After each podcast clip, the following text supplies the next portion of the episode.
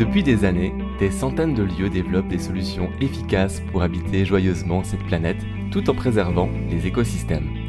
En ville ou à la campagne, tous ont en commun de remettre le collectif, l'autonomie, la sobriété et la solidarité territoriale au centre de leur vie. Kaizen, Colibri et la coopérative Oasis ont voulu leur donner la parole. Comment vit-on autrement dans le monde d'aujourd'hui? Quels sont les chemins, les difficultés, les choix et les espoirs d'une vie différente Un autre modèle est nécessaire. Ce podcast existe pour montrer qu'il est possible. Dans le village de Bénisson-Dieu s'est créé un collectif d'habitants qui souhaitent mettre en pratique l'écologie intégrale prônée par le pape François dans l'encyclique Laudato Si. Ce texte fondateur de l'Église unit spiritualité et écologie. Dans ce village, un groupe de plusieurs familles souhaite créer une oasis, un retour à la vie rurale qui répond à trois de leurs besoins. Un mode de vie plus équilibré et plus écologique, une vie conviviale et amicale au quotidien, un environnement sain pour les enfants. Ce podcast donne la parole à Gauthier et Marianne. Ensemble, nous parlerons d'écologie intégrale, de la foi chrétienne, mais aussi de vivre ensemble, d'éducation, de cette envie d'être en lien et de partager une direction commune. Bienvenue dans le jardin de Gauthier et Marianne pour d'intéressants échanges. Marianne Gauthier, salut nous sommes dans un jardin qui a vue sur le clocher du 15e siècle d'une abbatiale, d'une église abbatiale, c'est-à-dire une église, l'église d'un monastère. Un monastère qui a été fondé euh, à la fin du XIIe siècle par des moines cisterciens. Des moines sont venus de Clairvaux, donc des disciples de Saint Bernard, qui est la grande figure de l'ordre cistercien. Et ils sont, ils sont venus au bord de la Tessonne, qui est la rivière euh, qui coule ici, qui est un affluent de la Loire, la Loire étant à 3-4 km. Nous sommes au nord du département de la Loire. Euh, donc la Bourgogne et, Cluny, l'ordre clunisien, qui est un autre ordre monastique, et, à quelques kilomètres. Vous en venez, un hein, euh, c'est Cluny. Et donc ici, là, on est en terre cistercienne. Le village euh, porte le beau nom de la Bénisson-Dieu. Alors la légende raconte que justement les premiers moines se seraient dit ah, bénissons, bénissons Dieu mes frères, euh, tellement ce, lieu est beau. Et en fait, euh, c'est une légende. Le, nom du lieu, la bénisson Dieu, c'est euh, ça vient de la bénédiction de Dieu. On a retrouvé des traces plus anciennes qui le prouvent. Donc le village, voilà, est la bénédiction de Dieu. Elle a béni son Dieu et donc les moines sont, les moines puis démoniales des sœurs sont restés jusqu'à la Révolution française et le village petit à petit a, a grandi autour de ce clocher, autour euh, des bâtiments monastiques qui restent. Il n'en reste plus beaucoup d'ailleurs maintenant, à part l'église. Et puis, euh, bah, depuis, euh, depuis 3-4 ans maintenant, depuis l'été 2016 exactement, des familles se, sont, installées dans le village pour répondre à l'appel de Laudato qui est un texte écrit par le pape François pour inciter les chrétiens, les catholiques et puis tous les, toutes les femmes et les hommes de bonne volonté à la conversion écologique, euh, donc à prendre soin de, la, de notre maison commune. Tu peux me présenter un peu ce texte Tu peux nous en dire les origines, qu'il a écrit, à quel moment, pourquoi, comment? Alors Laudato Si, qui est une formule italienne qui veut dire loué sois-tu, qui est en fait euh, une prière de Saint François d'Assise. Voilà, qui est considéré par les chrétiens comme un, un saint patron, le saint patron de l'écologie une des grandes figures qui nous inspire, d'attention à la création, de fraternité euh, avec, l'ensemble du vivant, les pauvres, euh, les mendiants, les lépreux. Donc euh, le pape François, qui a pris ce nom en hommage à Saint François d'Assise, écrit en 2015 un, grand texte.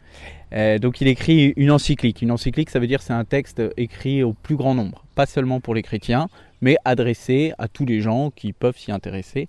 Euh, voilà, donc c'est un texte évidemment chrétien, hein, le pape euh, est le, voilà, le représentant de l'Église catholique. Il n'empêche que euh, il s'adresse à, à, tout le monde.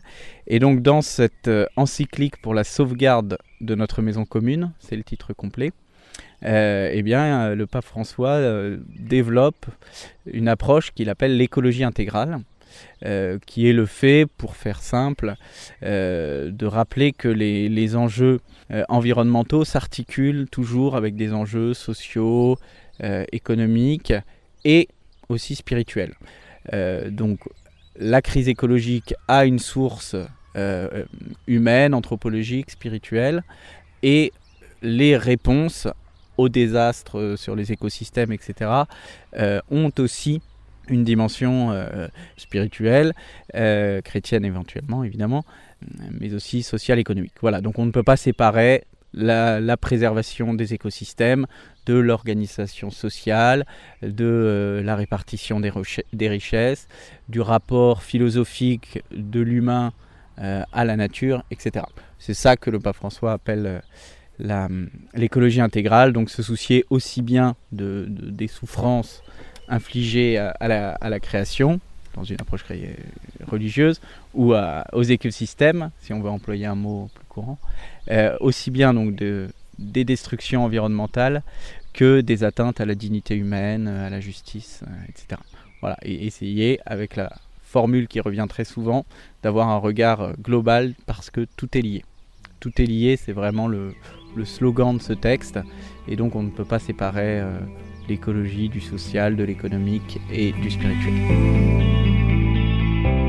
Vous écoutez La Voix des Oasis, le podcast de ceux qui réinventent le monde de demain.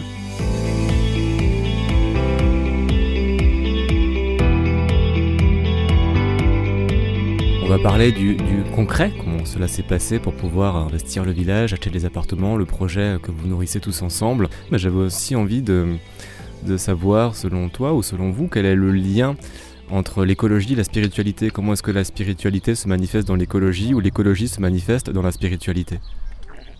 Alors, pour les chrétiens, euh, la nature, euh, tout, ce qui, existe ici-bas est l'œuvre de Dieu.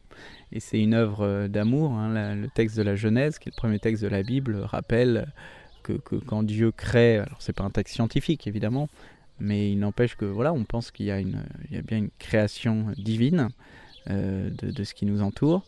Et, euh, donc la Genèse précise que chaque fois que Dieu crée un, élément, il dit cela est bon.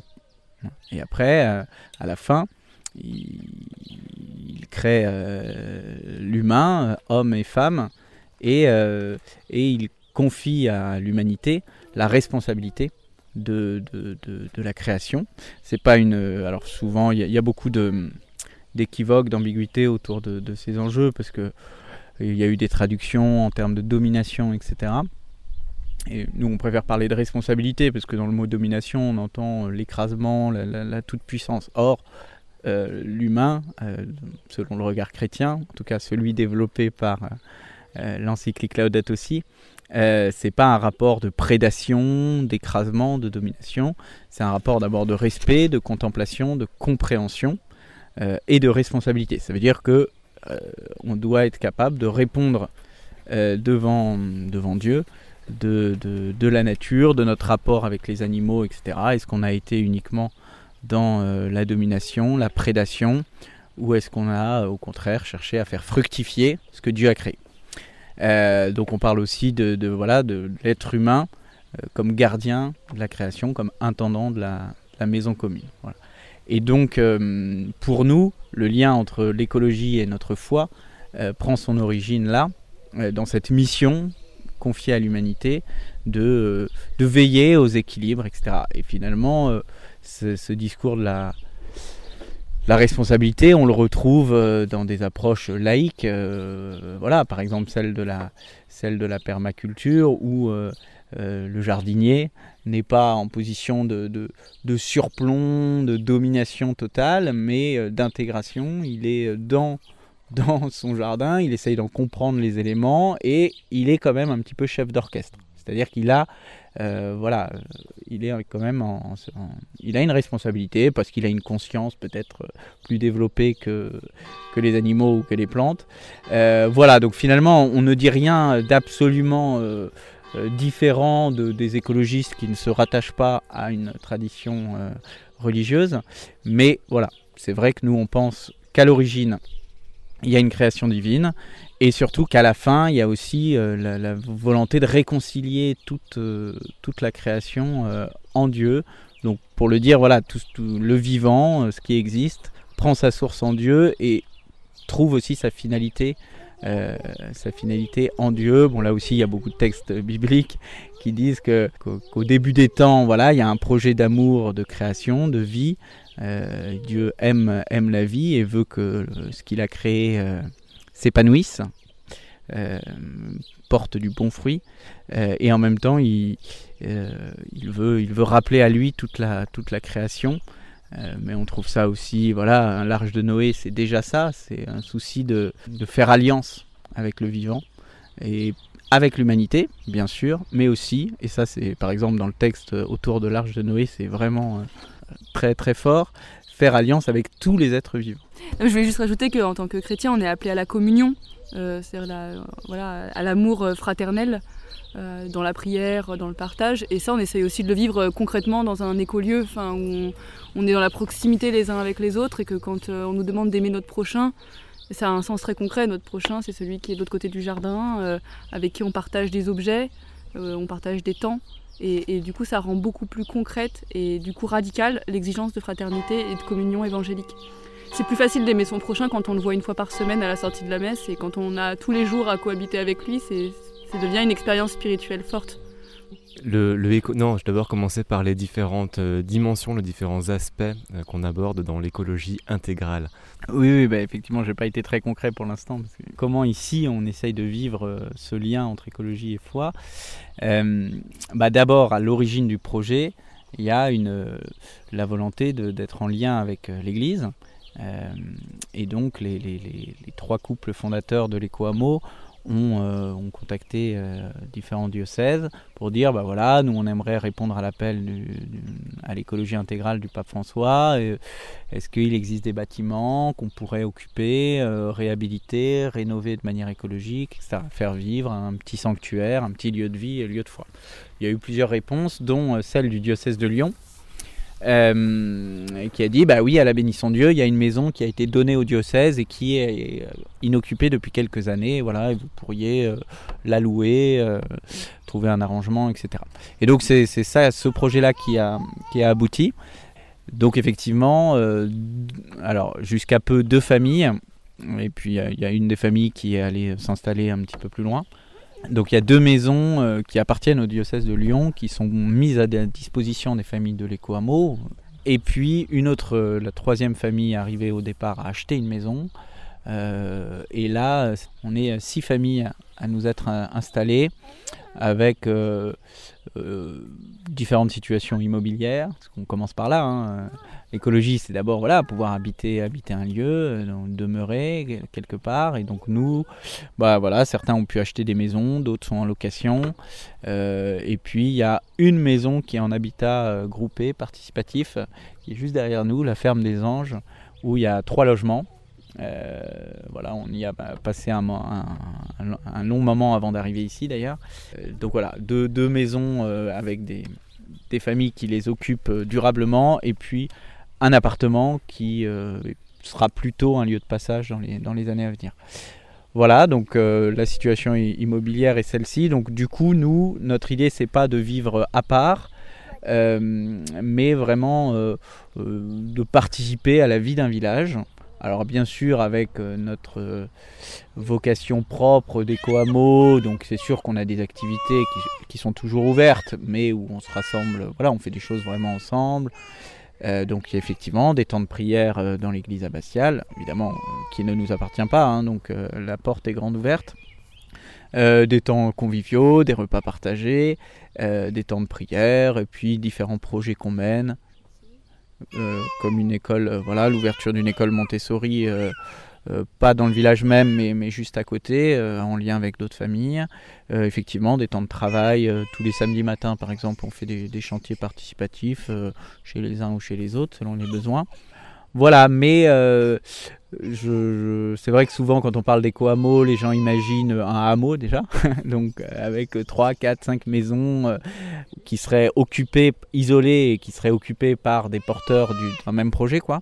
Ici c'est différent, mais de fait pas, ça s'est trouvé comme ça disons, mais je pense que c'est, c'est, intéressant, c'est-à-dire que voilà, notre voisine Annie, bon, avec qui on s'entend très bien et euh, en plus qui partage pas mal de nos, de nos intuitions par rapport à la nature, etc.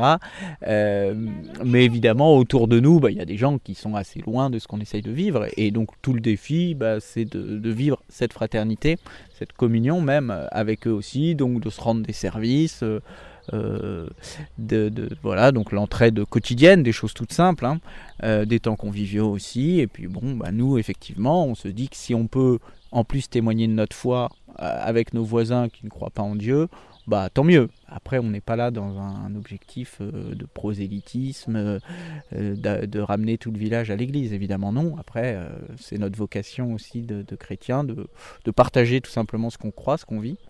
L'écologie intégrale, ça prend plein de facettes. Une, des particularités de l'éco-hameau, c'est que c'est que des familles, quasiment. Il y a eu d'autres personnes, mais qui sont reparties avec des enfants. Mais cette dénomination déjà de éco-hameau À l'origine, c'est pas nous, c'est les fondateurs de l'éco-hameau qui se sont inspirés de la terminologie des colibris. Parce que justement, ils se sont, euh, ils ont, ils se sont inspirés du concept d'oasis et d'éco-hameau. Enfin, nous, on préfère le terme de collectif parce que éco-hameau, justement, c'est trompeur dans la mesure où on, on pense qu'on est un hameau isolé alors qu'on fait partie d'un village qui nous précède.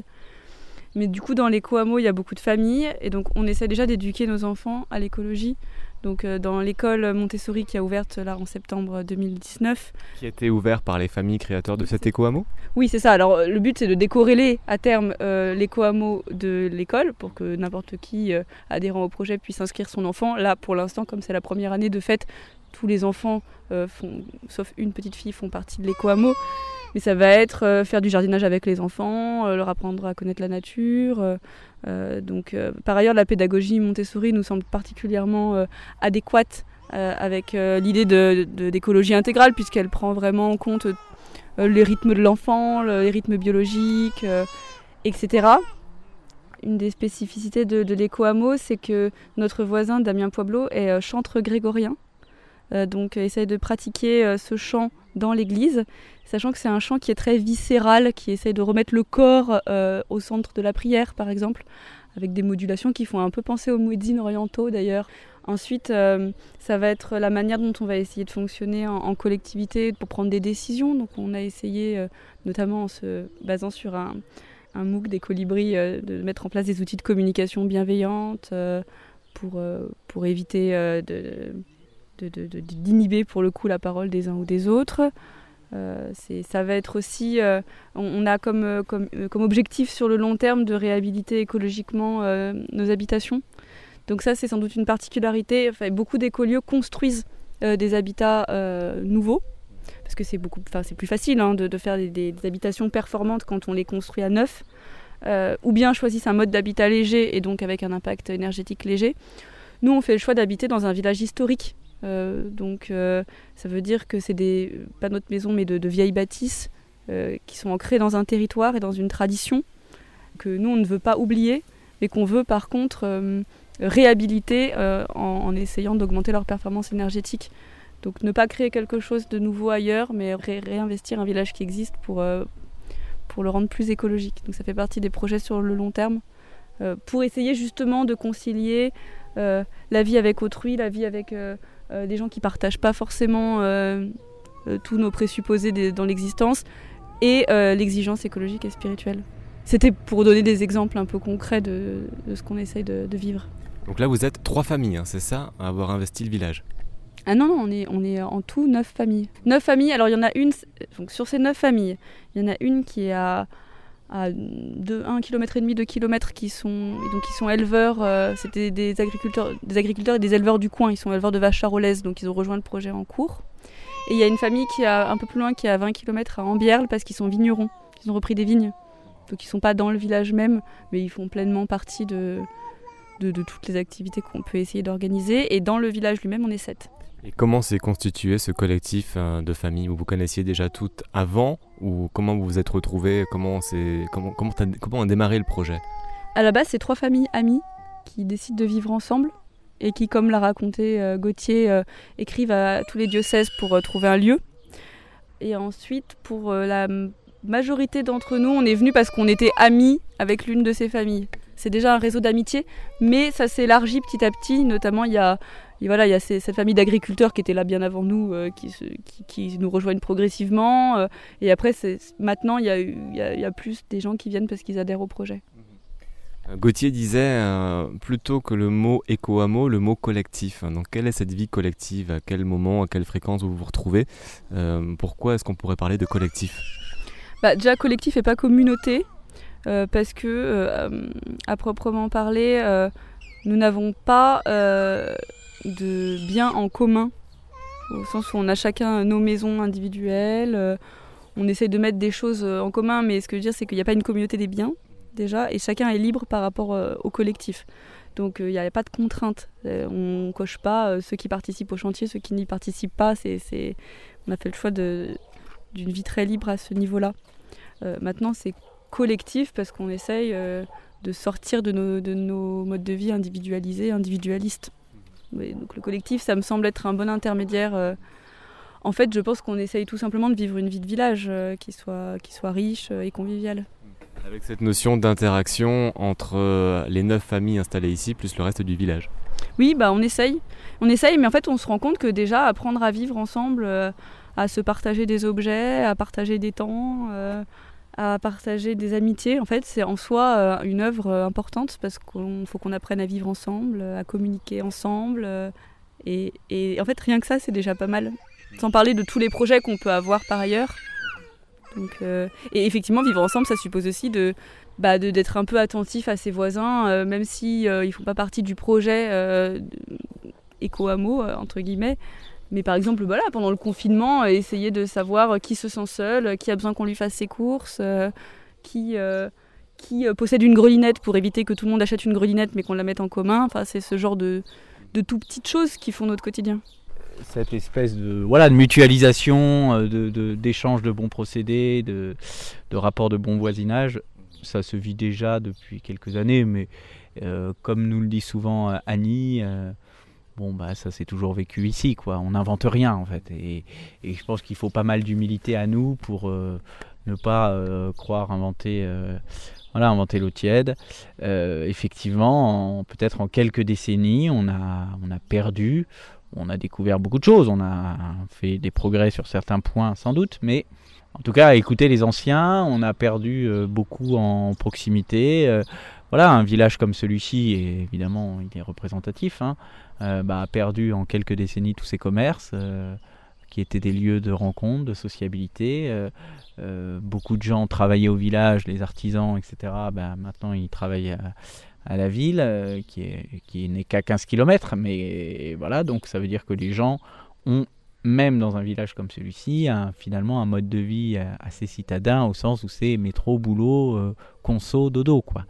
et nous, on essaye de casser ça, sachant qu'on est né dans un monde consumériste, euh, on est né dans un monde productiviste euh, où, euh, voilà, bah, effectivement, les choses, on peut avoir tout sans autre effort que celui d'ouvrir notre porte-monnaie, si tant est qu'on ait la chance d'avoir un peu de sous de côté. et donc, quand, quand on a cette chance-là, bah, c'est vrai qu'il est facile de, de, de, ne passer que, que par des rapports marchands. Et du coup, on n'a pas besoin des autres, parce que je m'achète une brouette, euh, voilà. Et évidemment, euh, il faut se déshabituer de ça. Euh, on dit beaucoup, hein, c'est des formules maintenant un, peu, un peu classiques, quoi, changer de paradigme, etc. Ben, ici, on, découvre qu'on le, qu'on le vit. Alors, c'est intéressant pour ça d'arriver dans un village où des gens ont gardé la mémoire de ces pratiques un peu traditionnelles, ancestrales, ne veut pas dire que les anciens avaient raison sur tout, faisaient tout bien, bien sûr que non, mais voilà, on a à apprendre d'eux. Et donc c'est vrai que euh, voilà, euh, quand on parle d'utopie, etc., on est toujours un petit peu gêné parce que euh, à en croire encore une fois un certain nombre de nos voisins, ce qu'on vit concrètement ici, qui pourrait apparaître comme utopique, il y a des côtés très sympas. C'est vrai que quand on a des visiteurs, on est fier de, voilà, de leur montrer ce qu'on essaie de vivre ici. Euh, il y a plein d'imperfections euh, et on a encore beaucoup de chemin à parcourir, évidemment, avant d'avoir des modes de vie vraiment cohérents. Peut-être qu'on n'y arrivera jamais. Il n'empêche que les gens se disent Ah ouais, c'est sympa ce que vous vivez. Mais bon, reste que, euh, bah voilà, Annie, elle vous expliquerait que euh, tous les soirs, euh, du temps quand ses parents étaient encore là, bah, euh, ils mettaient des tables facilement dans la rue, en tout cas l'été, et puis, puis les gens, les voisins venaient facilement manger, et ils n'avaient pas besoin d'organiser comme nous des repas partagés. même l'expression repas partagé, c'est intéressant, c'est un peu un, pléonasme, quoi. Un, repas, on le partage, voilà. Il faut avoir une civilisation de l'écran où les gens mangent devant leur télé pour avoir besoin de se rappeler que dans la définition même du repas, il y a l'idée de partage. Bref, donc c'est vrai que euh, comme on a, on, a, on a coupé beaucoup de fils de la sociabilité, de la convivialité, de l'entraide, qui était en fait le lot commun de l'humanité, je pense que ça, dans la plupart des pays du monde, etc., en tout cas dans nos campagnes, euh, on peut avoir le sentiment voilà, d'inventer un truc absolument euh, nouveau, euh, inédit. Bon, ça, n'est vrai qu'en partie. Quoi. Après, à notre époque, il convient d'utiliser certains des outils pratiques. Donc voilà, on utilise volontiers Internet, on utilise le téléphone, on essaye d'en faire un usage intelligent. Euh, pour favoriser euh, voilà, toujours les relations, euh, les, les, liens entre nous. Donc c'est vrai que c'est toujours une recherche d'équilibre entre des savoir-faire ancestraux ou des pratiques immémoriales et un usage intelligent des, techniques voilà, plus, plus récentes. C'est pareil d'ailleurs en agriculture. Quoi. À la fois, bah, il y, a, y, a, des nouvelles pratiques euh, agronomique qu'on essaye d'intégrer et en même temps euh, ne pas mépriser euh, ce qu'ont fait les anciens qui ont beaucoup à nous apprendre en termes de voilà, compréhension de la nature, sens de l'observation, etc. Voilà. Donc toujours le, bah, pour moi c'est un des mots clés de l'écologie de toute manière c'est le, le, mot équilibre. Et ce qui est vrai dans les écosystèmes, à mon avis, est aussi vrai dans les relations sociales. L'écosystème est souvent équilibré en fonction de diversité. C'est vrai que plus on a de liens, plus on peut réussir à rendre une, société résiliente. Vous écoutez La Voix des Oasis, le podcast de ceux qui réinventent le monde de demain.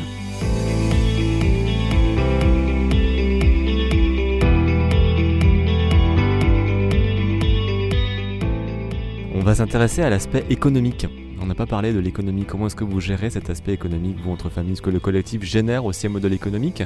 Ou est-ce que chacun a son activité? Comment ça se passe? Alors, euh, le point de départ, le, choix, c'est une indépendance des familles en termes euh, financiers, matériels. Euh, ça va avec la période du logement, c'est-à-dire que même s'il y a des locataires, voilà, chacun paye un loyer, etc.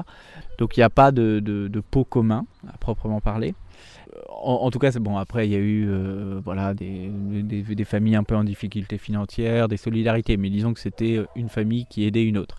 Alors pourquoi, pourquoi ce choix? Bah, Justement, euh, peut-être qu'une des originalités ici, c'est que c'est un projet de famille. Alors, je pense qu'il y a des enfants dans, beaucoup, dans la plupart des écolieux, mais peut-être aussi beaucoup de célibataires. Et du coup, quand on a charge de famille, quand on a des enfants, euh, c'est peut-être plus compliqué, même si c'est possible, hein, euh, évidemment, euh, de, tout mettre en commun. Moi, je suis d'abord responsable de, mes enfants avant le collectif. En tout cas, ici, l'arbitrage qui a été fait, le choix, c'est de ne pas mettre d'argent en commun, même si on, espère pouvoir aller, on est au tout début, hein, on est tout jeune dans le projet on est jeune déjà parce que même si euh, parmi les nouvelles familles, il y a, deux couples un peu plus âgés qui ont plutôt l'âge de la génération d'au-dessus, quoi, plutôt la cinquantaine. Mais disons que la plupart des familles, on est des trentenaires. Euh, et donc, euh, le choix qui a été fait, qui va donc peut-être évoluer, c'est indépendance des familles, mais investissement éventuellement commun. Euh, par exemple, un jour, euh, une grande serre, investir dans une grande serre maraîchère. Voilà. Euh, donc là où il pourrait y avoir une participation financière de toutes les familles. Voilà. tout ça pour dire que même s'il y a beaucoup d'idées, il y a plein d'autres choses qu'on aimerait faire, on arrive tous aussi, on découvre euh, voilà la permaculture. Donc vous voyez, moi j'arrivais dans un jardin qui était un désert biologique. Bon bah voilà, il a fallu que je, trouve des arbres, etc. Donc disons que j'étais un petit peu ces derniers mois focalisé là-dessus. Et puis moi j'aime bien l'idée de toute manière de commencer à voilà, on cultive son jardin. Euh, on commence voilà petitement par euh, organiser sa maison de la manière la plus résiliente possible. Et puis après, on lance des projets peut-être un peu plus ambitieux, un peu plus collectifs, etc. En tout cas, c'est un, équilibre difficile. Il y, a, des tempéraments très différents euh, dans notre petit collectif. Il y a des fonceurs, Moi, je suis plutôt imprudent. Donc, on essaye là aussi de trouver un équilibre, sachant qu'on a besoin parfois de gens qui t'aimaient audacieux et parfois de gens prudents. En tout cas, c'est complémentaire et il faut harmoniser tout ça. Voilà, alors c'est un idéal, hein. on est assez proche d'une communauté, euh, alors là pour le coup le mot communauté convient mieux, qui est en Bretagne, euh, dans l'héritage de, des arches de Lanza del Vasto, donc c'est l'arche du Gwenves, où là c'est des familles qui sont chrétiennes comme nous, donc il y a vraiment beaucoup d'intuition proche, et eux ils mettent tout en commun. Donc c'est un choix très radical qu'on n'a pas fait ici. Euh, à la différence des communautés de l'Arche, il y a aussi cette notion euh, d'autonomie, non, d'aller vers une forme de souveraineté, ce qui n'est pas forcément le cas ici. Ou est-ce que vous, vous visez aussi euh, ah une forme d'autonomie alimentaire Oui, alors la deuxième partie, c'est oui, du coup, comment vivons-nous euh, concrètement donc chacun étant autonome financièrement, bah, chacun travaille là où il peut, même s'il y a beaucoup de projet de conversion pour euh, rapatrier, enfin voilà, pour travailler au village en fait. Euh, voilà, bon, il y a différentes situations. Euh, le fondateur François, il est enfin le principal initiateur, on va dire, il, finit sa thèse, donc là, il ne sait pas s'il va enseigner, se lancer dans l'apiculture, dans l'arboriculture. Bon, il, il, a plein d'idées, donc je ne sais pas comment tout ça va se concrétiser. voilà, bah, l'un est expert comptable. Euh, Damien est artisan, Elsa est instit, Virginie qui vient de passer est instit aussi, euh, euh, Benoît est militaire, voilà. Donc y y a on a donc un couple qui est là depuis toujours, mais qui intègre de plus en plus le, collectif. donc ils sont des éleveurs, mais en réflexion, éleveurs de charolaise, hein, on est en pays, en limite de pays charolais ici. Euh, ils sont, vous voyez, par exemple, ils ont planté un champ de patates qui n'était jamais arrivé, euh, un hectare de patates, euh, parce que voilà, ils sont notamment à l'occasion du confinement, etc. Ils se disent bon, mais en fait, il, faut qu'on donne à manger à nos voisins, quoi. Enfin, à nos voisins, pas à nous, mais localement, et donc ils, se sont dit bah, il faut qu'on se diversifie, etc. Bon, là, c'est un autre débat. Tout ça pour dire que, et, et moi, voilà, je à terme, j'aimerais bien euh, qu'on arrive à vivre euh, sur un mi-temps de prof, Marianne peut-être aussi, on, verra. Et moi, euh, avoir une activité maraîchère, alors je ne sais pas comment dire si je, ferais, un jour des paniers de légumes, mais au moins avoir suffisamment de temps pour être autonome en légumes toute l'année. Ça, moi, j'aimerais bien. Alors, une autonomie collective, c'est-à-dire qu'on essaye déjà de travailler ensemble, euh, de dire, ah bah, toi, tu as fait des semis de concombres, euh, toi, tu peux plutôt faire euh, pas mal de semis de tomates, etc. bon, on, est au tout début, hein, on est au balbutiement.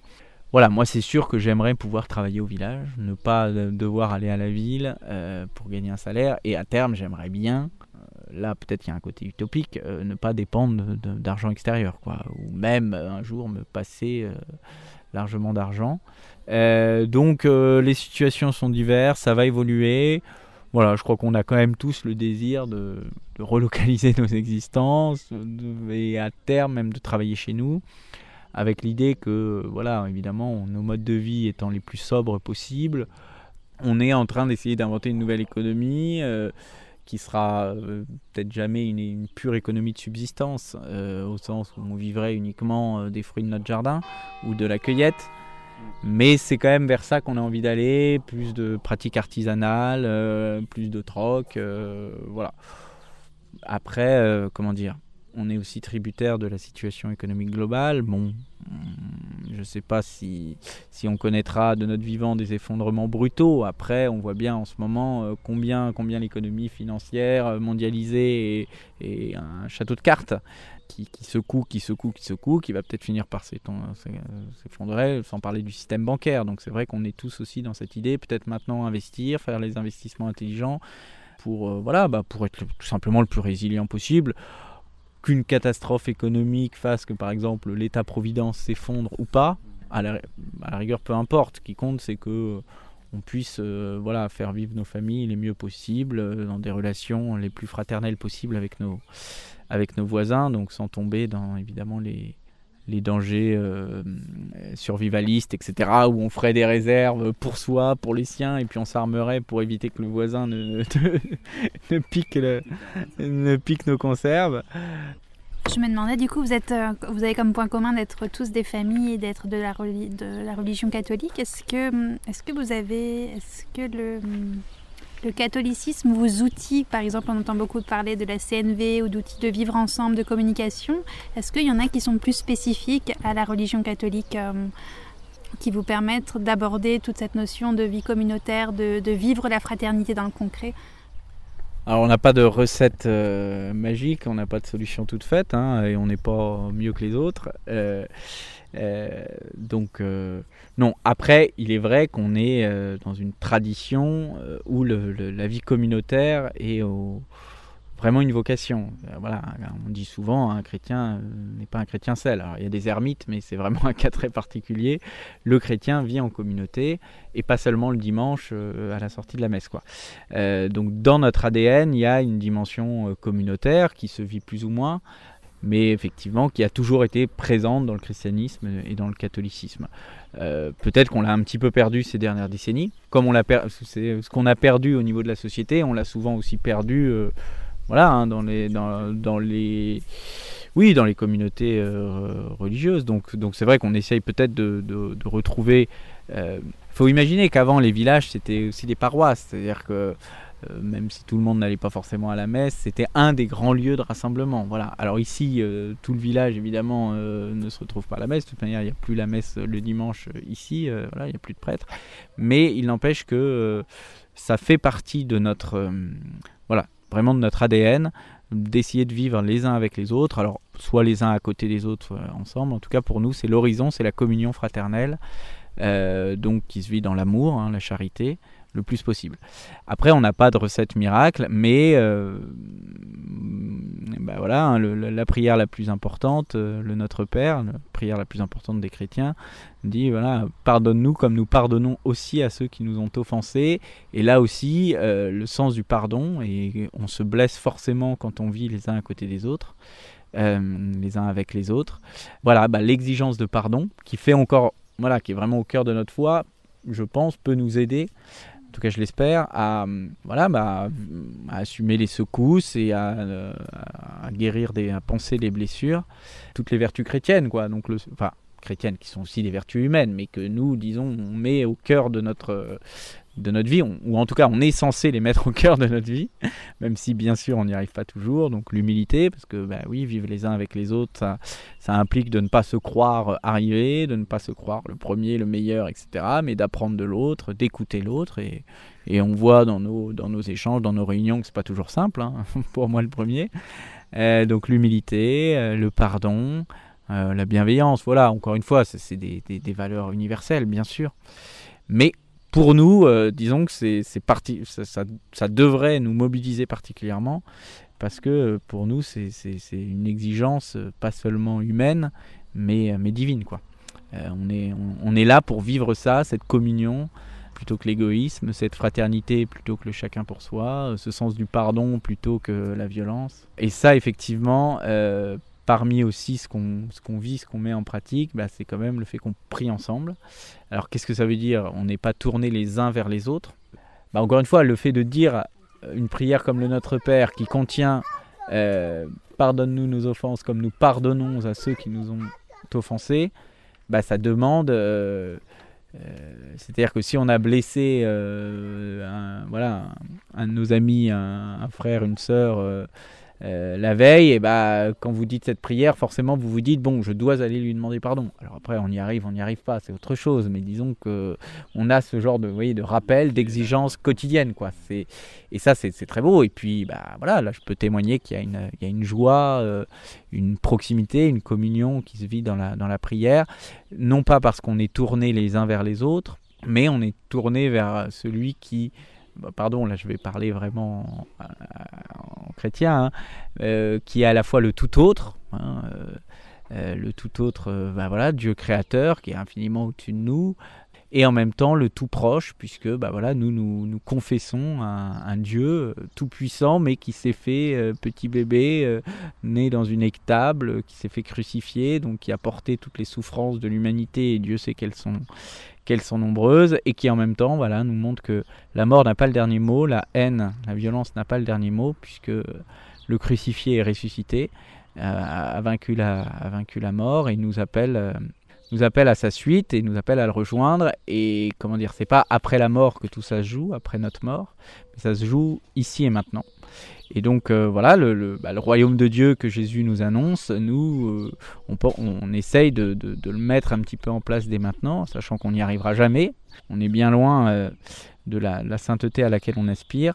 Mais ce qu'on essaye de vivre ici, pour nous, c'est déjà un petit peu bah, cet amour universel qu'on espère voilà, pour, pour l'éternité. Alors, pardon, là vraiment j'emploie un vocabulaire euh, théologique, mais euh, ici, euh, voilà, pour nous, l'écologie, c'est cette réconciliation de, l'humain avec, avec le vivant, avec l'ensemble du vivant, hein, si on peut donner cette définition de l'écologie, elle est inséparable de, de notre vocation de, de créature qui, euh, c'est-à-dire qu'on voilà, créé par Dieu, on est appelé à, à rejoindre Dieu, et ça, ça passe par des valeurs universelles qui sont portées par évidemment infiniment d'autres gens qui ne, qui ne, croient pas forcément en Dieu, euh, mais voilà, bah, qui sont l'amour, l'amour universel, euh, la fraternité, etc. Hein. Euh, Gandhi d'ailleurs, je crois, a eu des, très beaux mots vis-à-vis de la figure de Jésus. Nous, on a cette foi chrétienne chevillée au corps, on essaye de l'incarner, hein, que ce soit pas juste des idées ou juste des mots. Ça, c'est très facile. Hein. Mais voilà, au quotidien, et alors là, pour le coup, c'est pas simple, euh, parce qu'on est tous euh, tentés par l'égoïsme, par la facilité, euh, par le repli sur soi, etc. Voilà, donc c'est du boulot. et en même temps, voilà, nous, on a choisi de venir ici parce que même si on avait une vie écologiquement assez cohérente. Merci beaucoup, Gauthier.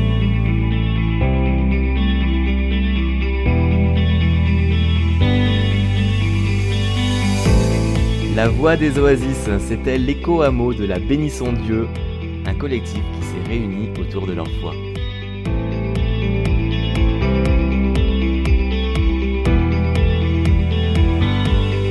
La Voix des Oasis, une production d'Alexandre Sattler, à retrouver sur son site internet gaia-image.com.